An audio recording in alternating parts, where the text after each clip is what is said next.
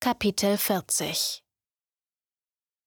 So sehr Quinn sich über seinen Erfolg im Raum der Geräusche gefreut hatte, so groß war der Dämpfer, den er heute bekam. Er kam sich angesichts seiner gestrigen Begeisterung lächerlich vor. In den anderen Kammern, an denen er sich versucht hatte, war er sang- und klanglos gescheitert. Und bei den Göttern, ihm tat alles weh. In der Kammer mit der drehenden Säule hatte er es nicht geschafft, die sechs Hebel zu finden, die sie außer Kraft gesetzt hätten. Es war ihm lediglich gelungen, zwei davon ausfindig zu machen, bevor die Säule mit ihrem Tanz begonnen hatte. Die erste Stange hatte ihm die Füße unter den Beinen weggezogen und zu Boden befördert. Die zweite hatte ihn mitten im Gesicht getroffen, als er versucht hatte, sich wieder aufzurichten. Dass er nicht ohnmächtig geworden war, war auch schon alles. In den Kammern hatte er sich nicht viel besser angestellt. In einer hatte er einen breitschultrigen Wächter überlisten müssen, aber ganz gleich, was Quinn versucht hatte, es wollte ihm einfach nicht gelingen. Er hatte es zwar immer wieder geschafft, den Wärter wegzulocken, doch bevor Quinn auch nur daran denken konnte, sich zur Tür zu stehlen, stand der Wächter schon wieder an seinem Platz. Selbst die Kammer mit den Giften war ein Reinfall gewesen. Einfache Alchemie, die er eigentlich beherrschen sollte, hatte ihn in die Knie gezwungen. Vorsichtig hatte er an den Pulvern gerochen, um herauszufinden, worum es sich handelte. Aber keines der Pulver hatte ihm den Gefallen getan, nach irgendetwas zu riechen. Also hatte Quincy natürlich auch nicht probiert. Viel zu gefährlich. Doch ohne zu wissen, um welche Pulver es sich handelte, konnte er sie auch nicht mischen. Zum Schluss hatte er sich an den zehn Schlössern zu schaffen gemacht. Das Ende vom Lied war, dass kein einziger seiner Dietriche bei seinen Versuchen ganz geblieben war. In Blitzerns Buch hatte es sich so leicht gelesen, aber darüber zu lesen und es selbst zu testen, hatten sich als zwei gänzlich unterschiedliche Dinge herausgestellt. Luca starrte auf die drei Punkte auf dem Schlüssel. Drei Punkte für drei gescheiterte Versuche. So wird das nichts, stellte er fest. Auf dem Dach hast du bisher rein gar nichts hinbekommen und in den Kerkern gerade einmal den einen Raum. Und noch dazu einen der leichtesten.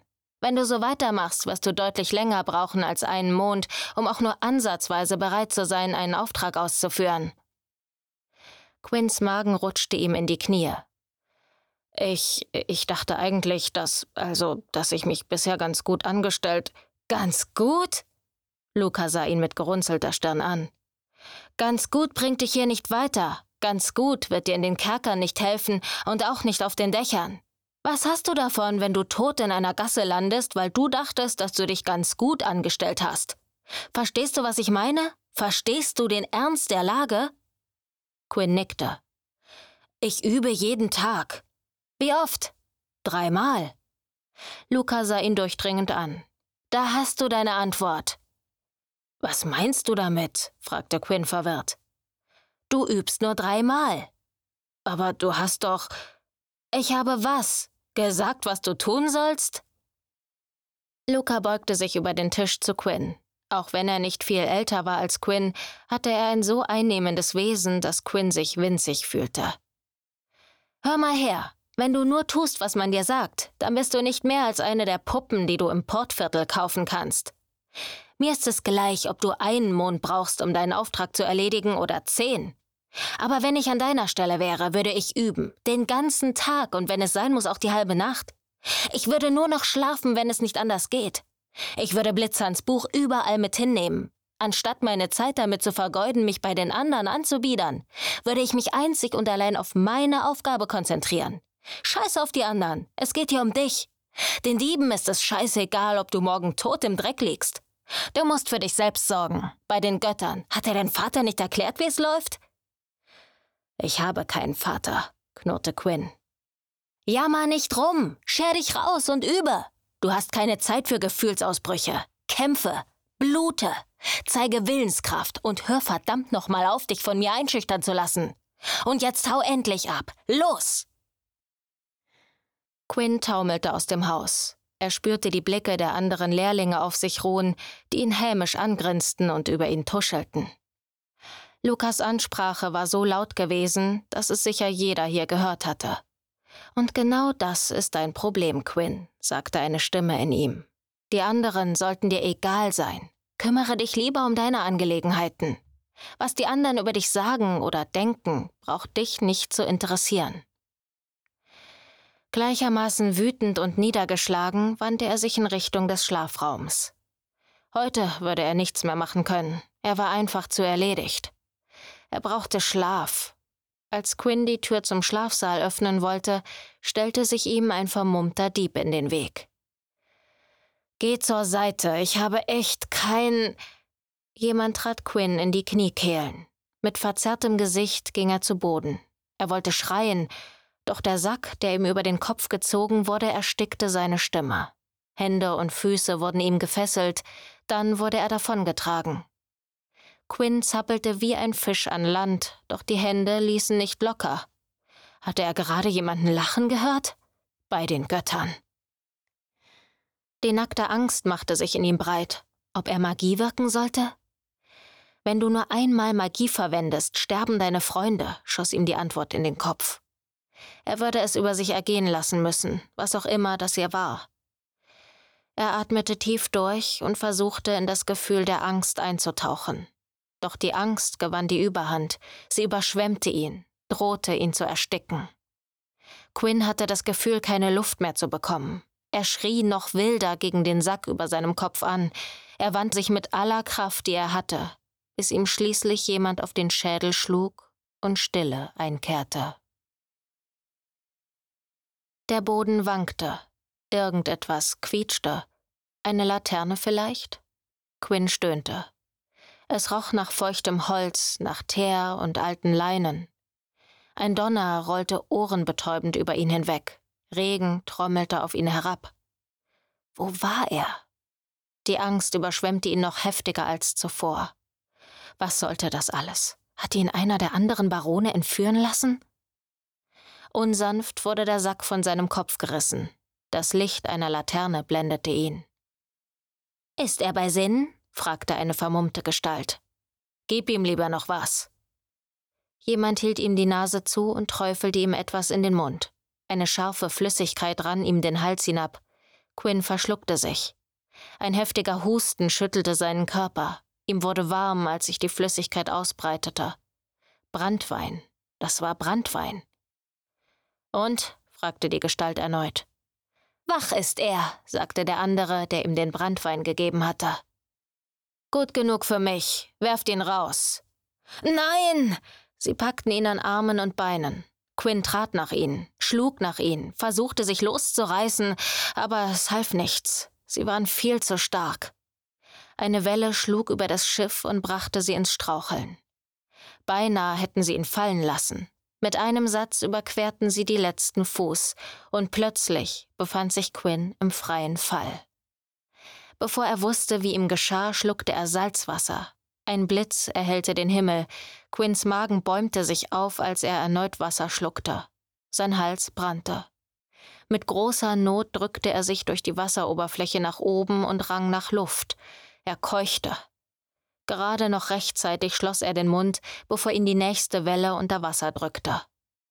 Der Sturm wütete erbarmungslos. Die Wellen brachen über ihm zusammen, eine nach der anderen. Es war aussichtslos. Sterben. Er würde sterben. Er würde. Schluss. So nicht. Nicht hier. Nicht jetzt. Quinn holte Luft und schloss die Augen, als ihn die nächste Welle überrollte. Ihm war es untersagt worden, im Viertel der Diebe Magie zu nutzen. Aber er war nicht in ihrem Viertel. Er war außerhalb von Sordes. Und selbst wenn, bei den Göttern, es war ihm scheißegal. Wenn er tot war, konnte er seinen Freunden ohnehin nicht mehr helfen. Wut erfasste ihn. Diese Bastarde. Quinn spürte, wie sich Kälte in ihm ausbreitete, spürte, wie sie nach Macht lechzte. Die nächste Welle. Wieder wurde er unter Wasser gezogen, ein überwältigender Donnerschlag ließ ihn zusammenzucken. Er spürte, wie ihn etwas streifte. Quinn sah einen Schatten. Wagscheiße, verdammte Wagscheiße. Er schloss die Augen. Als er sie wieder öffnete, waren sie meerblau. Das Wasser war nicht länger sein Feind, sondern ein Teil von ihm. Sein Inneres war erfüllt von Stille. Quinn nahm einen tiefen Atemzug. Er sah sich um. Wie es schien, war er ein gutes Stück weit von der Bucht entfernt. Wie ein Fisch schoss er durchs Wasser, durch aufgeschreckte Fischschwärme hindurch, an einem Silberhai vorbei. Es war ihm gleich. Er würde nach Sordes zurückkehren und herausfinden, wer ihm das angetan hatte. Und dann würde er diesen jemand in Stücke reißen. Quinn schwamm so tief, dass er nur noch das Lichtspiel der Blitze sehen konnte. Vom Donner war hier unten nichts mehr zu hören. Über den Meeresboden zu gleiten und sein Mana zu spüren, fühlte sich nach einem Stück Heimat an. Er schwamm an einem Schiffswrack vorbei, das er in einem anderen Moment am liebsten untersucht hätte. Ein Schatten über ihm ließ ihn aufmerken.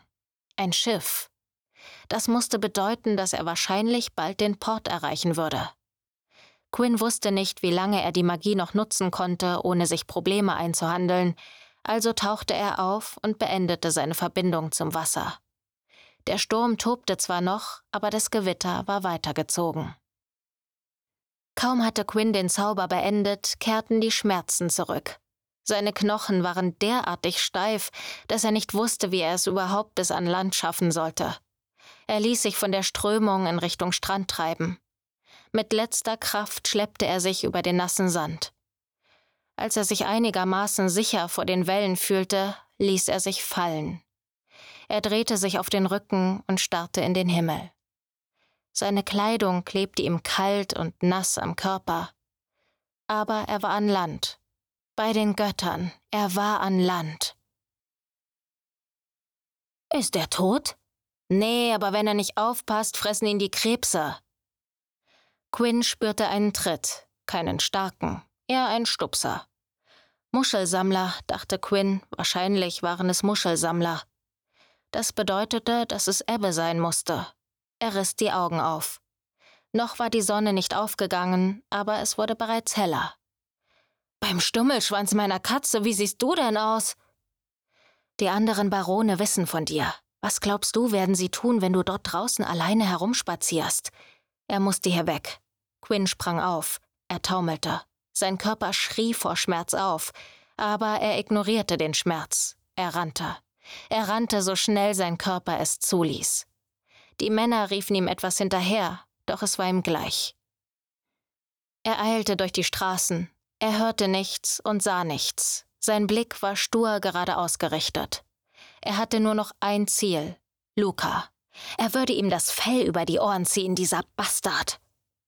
Das Letzte, was Quinn in den Sinn gekommen war, bevor er die Augen geschlossen hatte, war, dass ihm das nicht irgendeiner der Barone angetan hatte, sondern die Diebe selbst. Niemand würde es wagen, jemanden, der die Farbe Gelb trug, aus dem Viertel der Diebe zu entführen. Da war Quinn sich ganz sicher. So ehrlos die Sorden sein mochten, dumm waren sie nicht. Sie mochten fragwürdige Regeln haben, aber sie hielten sich an ihre Regeln. Hätte ihn einer der anderen Barone entführen lassen, wäre er jetzt tot. Aber er war nicht tot. Er war am Leben, zumindest halbwegs, und das konnte nur eins bedeuten. Die Diebe hatten ihm eine Lektion erteilt. Quinn strich seine von Sand verklebten Locken aus dem Gesicht. Wäre er nicht so wütend gewesen, er hätte am ganzen Körper vor Kälte gezittert. Er stürmte durch die Gassen des Diebesviertels, ließ die Diebe, denen er begegnete, links liegen. Er würde Luca dafür den Hals umdrehen, dass er ihn letzte Nacht fast umgebracht hatte. Ohne Magie wäre er gestern Nacht gestorben. Quinn eilte über den Platz der List auf die Hütte zu, in der die Lehrlinge untergebracht waren. Gerade wollte er die Tür aufreißen, als er in der Bewegung innehielt. Nein, diesen Gefallen würde er Luca nicht tun. Scheiß auf diesen Drecksack, dachte Quinn. Scheiß auf die Diebe.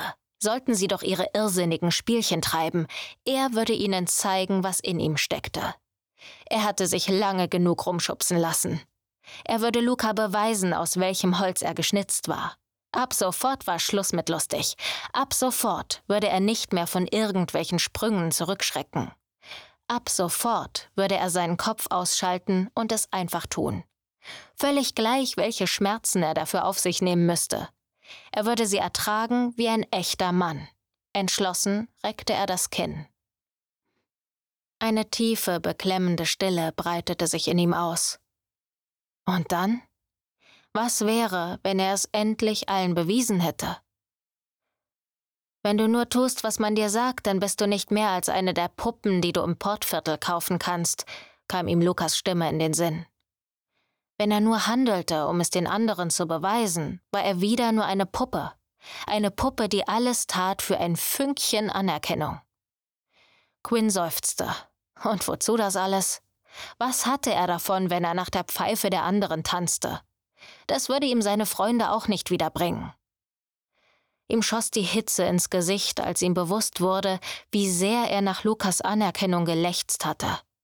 Quinn fühlte sich an seine Zeit bei den Orks erinnert und wie sehr deren Bewunderung ihm zu Kopf gestiegen war. Und in diesem Moment wurde ihm bewusst, was ihm so oft zum Verhängnis geworden war.